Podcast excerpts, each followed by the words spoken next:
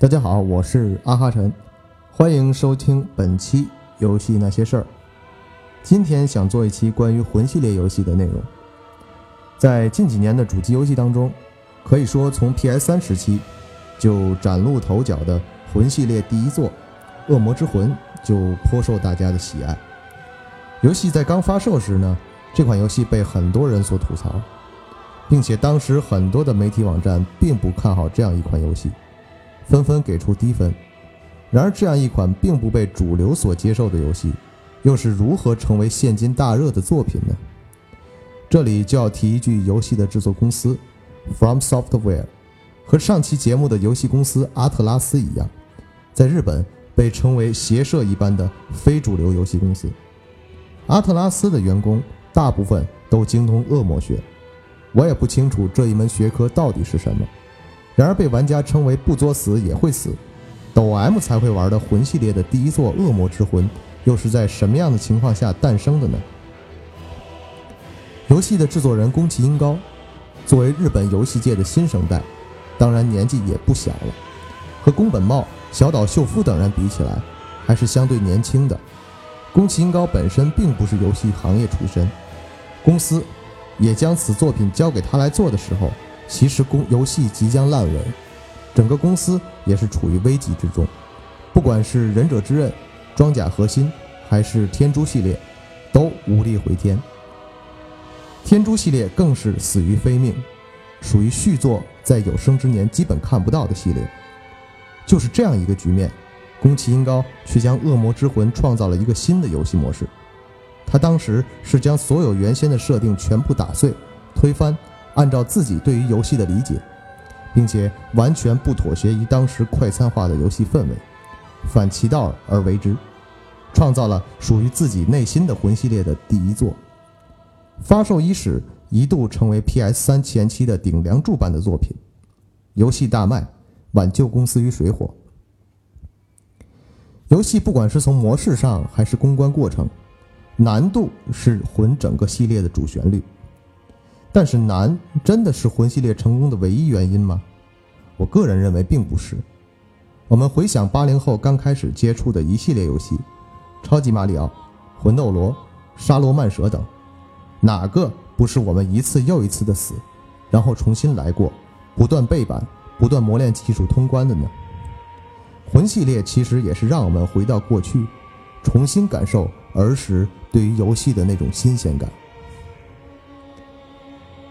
魂系列第一作的大卖，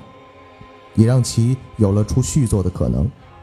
但当时不再是 PS 独占的情况。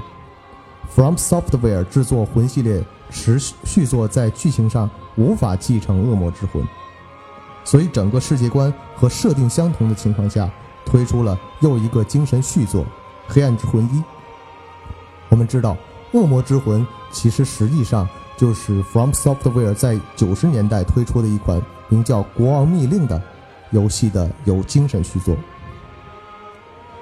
黑暗之魂一》这部作品将魂系列又推向了一个新的高度，受死受苦，又一次登上了第九艺术的舞台，把人们从浮躁的游戏世界中再一次拉回到孤寂的时空，自大、狂妄等情绪又一次被教育，可是玩家依旧乐此不疲。我个人认为。魂是宫崎英高内心第九艺术的实力体展现，也是玩家心中对于游戏热情的真情实感，更是成就游戏成为第九艺术的最浓墨重彩的一笔。之后，From Software 在2014年推出了《黑暗之魂二代》，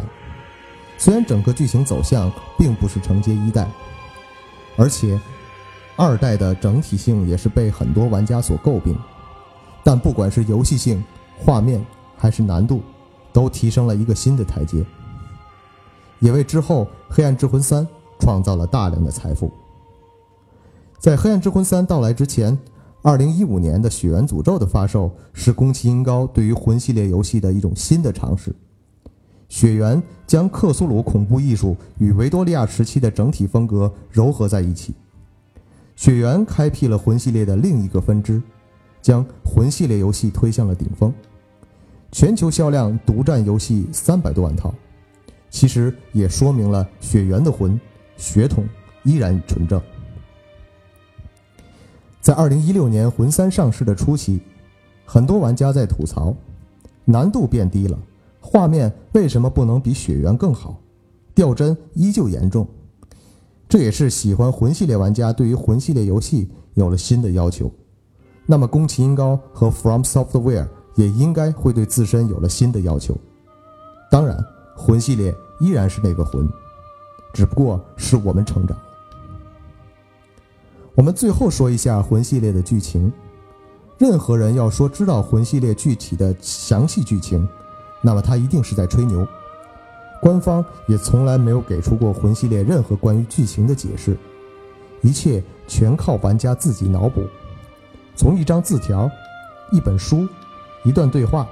一个道具说明拼凑在一起，也就了也就成为了你认为的魂系列的剧情了。剧情对于魂系列和血缘来说，就是不可名状的。这种不好好讲故事的方式，却也成为魂系列的另一个亮点。魂系列也被人称为披着动作游戏外壳，内心却是 RPG 的最经典的体现。其实了解魂系列的玩家比我对于这个系列理解的更加透彻，也希望小伙伴们能在未来的时间里多多与我交流，我们一起见证魂系列为第九艺术做出的更多贡献。最后打一个广告，喜欢我音频的小伙伴们也可以关注我的视频节目，